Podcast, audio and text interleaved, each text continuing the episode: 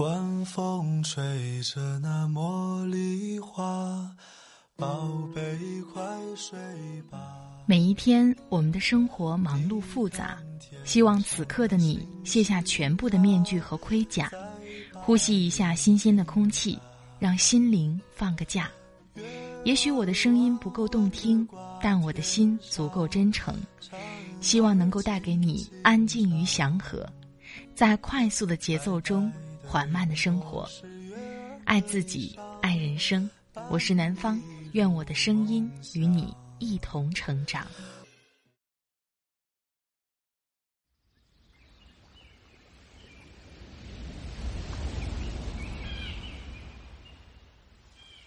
嗨，你好，这里是快节奏安生活，我是南方。今天你过得好吗？你那里天气怎么样呢？今天的上海特别冷，还下着雨。躲在屋里录节目给你听，是件非常幸福的事儿。今天想跟你分享的文章是来自作者陆 J J 的。人生真正的悲剧，是你永远执着于过去那个我上。你是经常否定自己的人吗？是在没有顺利完成某件小事的时候，就否定自己全部努力，甚至会说自己在某些方面没有一点点天赋的人吗？我想很多人都会遇到这样的情况。比如说我，感觉自己数学一直不是很好，但是反过头来，在开始从事了自媒体工作以后，会开始面对数据，找里面的规律方法。其实慢慢觉得，自己数学也没那么差，况且，记账我算的还是挺明白的。这也就是一个简单的比喻。很多人因为常常否定自己，慢慢的已经习惯了自己的弱，习惯了自己的失败，并把一切归结为自己没有天赋。遇到问题，第一反应应该是怎么解决问题，而不是抱怨。自己为什么做不成？今天把陆 J J 的这篇文章分享给你。我的微信公众号“听南方”会发布这一期的节目文稿，也欢迎你关注我的新浪微博“南方幺幺二三”，和我聊聊天。好了，开始我们今天的分享吧。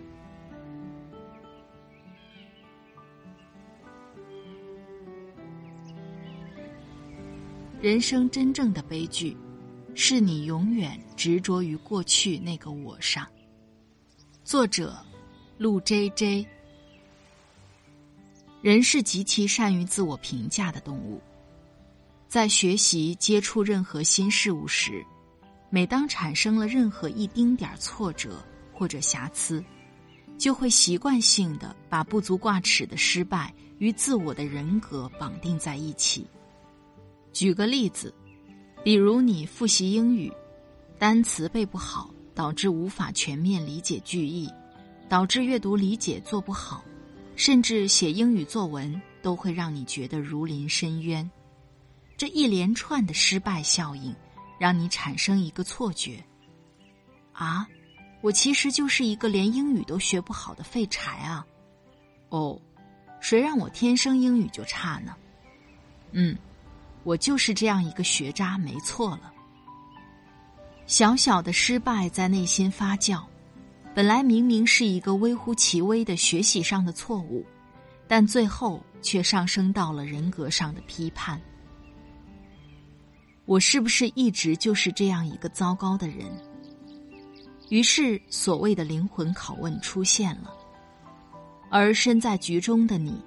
不会明白这一场所谓的大型灵魂拷问，压根儿就不值得你提出，因为这一切根本就不存在，是杂念的延伸，也是思维的幻象。我们客观看待一下整个杂念是如何诞生的，用理性来分析一下整个心理波动的进程。一开始最小的那个起点。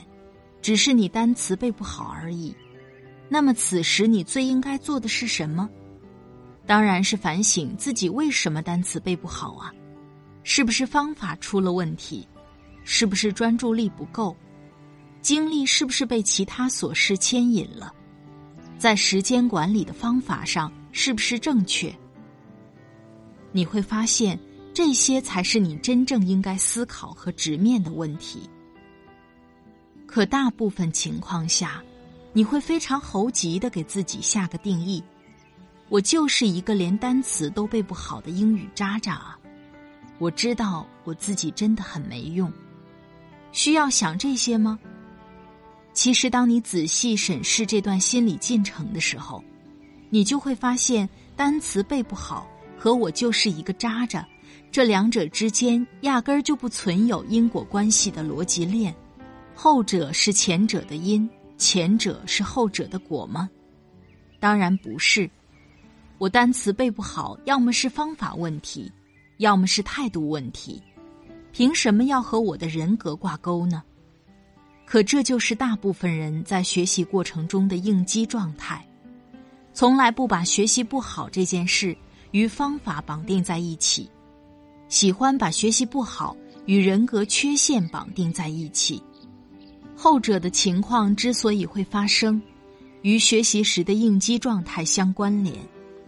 只要一有错误，我就要立刻把自己保护起来。我都承认自己失败了，那一切的失误都显得可以原谅。只要我立刻把自己贬为一个差劲的人，好像整个世界在这一秒钟都失去了批评我的资格。可以这么讲，你在主观上赢得了胜利，可你在客观上输得一败涂地。你把自己的人格都赔进去了，可客观真实的情况是如何的？单词背不好，仅仅只是单词背不好而已，从来不意味着你是一个糟糕的人，或者是英语学习上的渣渣。这一切都是应激保护状态下。自我定义和自我评价所带来的幻觉。更恐怖的是，这个幻觉随着时间的进程会加固，长此以往，对于自我身份标签的认同会越来越浓烈，两极分化，好的越好，差的越差。我就是这样一个人啊！这句话我们在生活场景里太常见了。对于每一个心安理得说出这句话的人而言，他们始终被困在自己给自己的谣言里，并且不断麻木于自我对自我的诽谤。当我们在学习上碰到任何困难，都会制造出一个标签，然后将标签与我们的人格进行捆绑粘连，这使我们在黑暗的角落里觉得安心。潜台词是。你们看，我都这么说我自己了，那你们应该也没什么好指责我的了吧？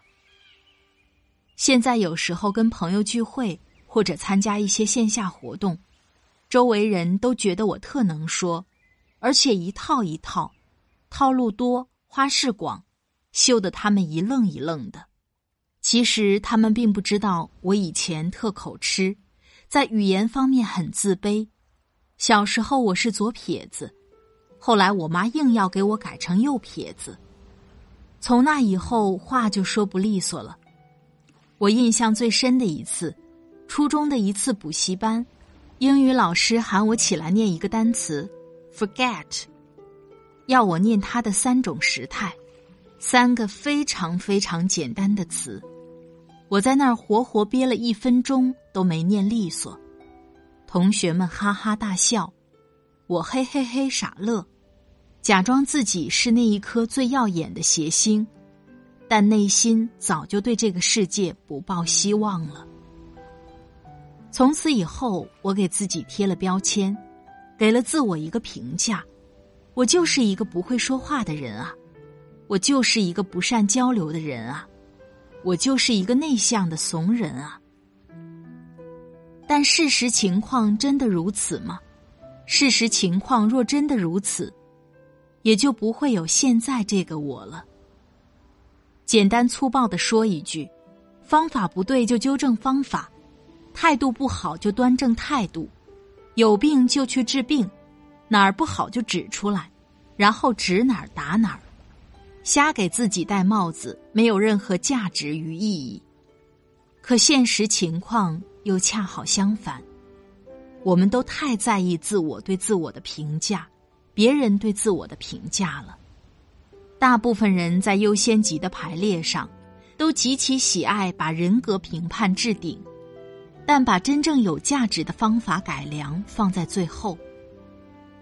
强者和弱者在人生节奏上有质的差别，前者是做事，做事。再做事，后者是评价、评价、再评价。尤其对弱者来说，现在的佛系文化深入人心，越说自己废宅，那就可能越废宅。这种印象越是加固，便越是做不好任何事情。抛弃杂念的最好方法，就是抛弃自我评价的部分。所有的注意力放在执行层，直接跳过评价层。不太会说话，从来不代表你是一个内向的人。不会说啊，那学呀。人是活的呀，世界上根本就不存在真正内向者与外向者的区别。如果你真的信了他们的邪，那你永远将被困在人为的定义里面。背单词背不好，英语学不好。也从来不代表你是一个糟糕的人，你只是需要方法啊，朋友。跳过自我评价，才能身心统一，才能避免让杂念有萌芽的可能性。最近在看的一本书是《身心合一的奇迹力量》，是美国运动心理学专家加尔维写的，里面提及了两个自我理论，简要概述下。就是说，人们做事都受两个自我的操控，称之为自我一和自我二。自我一负责下达指令，自我二负责执行动作。这也是做任何事情时脑海中的两个声音。每当你有小失误，自我一会给你恶性评价，从“你怎么连这点小事都做不好”。最好上升为你就是做什么都不行的人格批判。一旦放任自我一，那你就会陷入恶性循环。更可怕的是，我很差劲的标签一旦贴上，会加固和强化，那你就更没可能做好事情了。真正重要的是关注事实本身，关注政务本身，不带评判意识的去观察自己。不添加对于自我的评判与杂鱼想法，只看事实本身，然后纠正，仅此而已。如此一来，你的自我一才会被正确使用，才不会干扰你，与自我二达到和谐的状态。你会拥有高峰体验，也就是把一件事儿做成后，真正意义上的爽。过度自我评价。所造成的最大悲剧，是人们永远只能停留于并且执着于过去那个我上。我本可以，是比我不行悲上千万倍的悲剧。相比于被社会捆住、被环境捆住、被他人捆住，我们更多被自己困住。毕竟前面那些外在因素都是作为客体存在的，我们想要接近那个。他们正在绑架我和困住我的真相，并不多难。你甚至旅个行，去一趟大理、丽江、西藏，都能轻而易举的发现，自己的心灵浑浊已久，自己身不由己太久了。嗯，是时候打破什么？可自己为自己增设的骗局，没那么容易被打破。这局正是因为是自己设的。才让一切的荒谬显得顺理成章，一切的痛苦都显得情有可原，好像能原谅自己，但其实确实又不能。我特别能理解为什么大部分人会长成这样，包括我自己，这是过往经验里的集体无意识。那些教育体系里旧东西带给我们的攀比、对比、评判、强弱、排名，他们教给我们太多要去战胜别人，不能输，去骑在别人头上，却教给我们太少这样的东西。人啊，终究得先战胜自己。如果屏幕前正在看这篇文章的你，将来在哪个舞台上发光发热？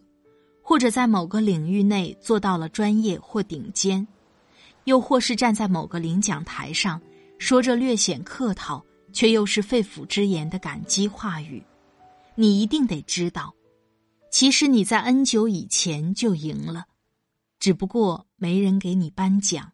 现在你之所以会赢得那个形式上的胜利，其实是因为早在很久很久的某一天。你就已经赢得了精神上的胜利，而那一天，正是你开始学会不再评价自己的那一天。我是湖畔的聆听者，偷取你施舍的快乐，像风一样的真实，有虚妄的活着。我的自由快要干涸，答案还在风中悬着，像你一样的洒脱也把浪漫燃尽了，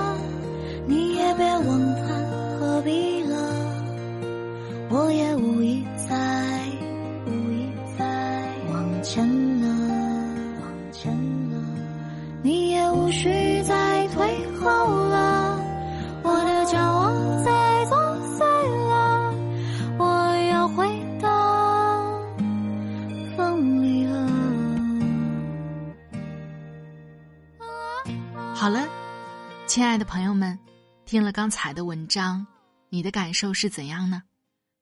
你有没有过这样的时刻呢？又是如何战胜自己的？欢迎你分享，告诉我。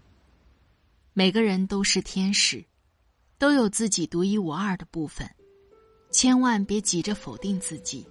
总有一部分是我们擅长的，是别人替代不了的。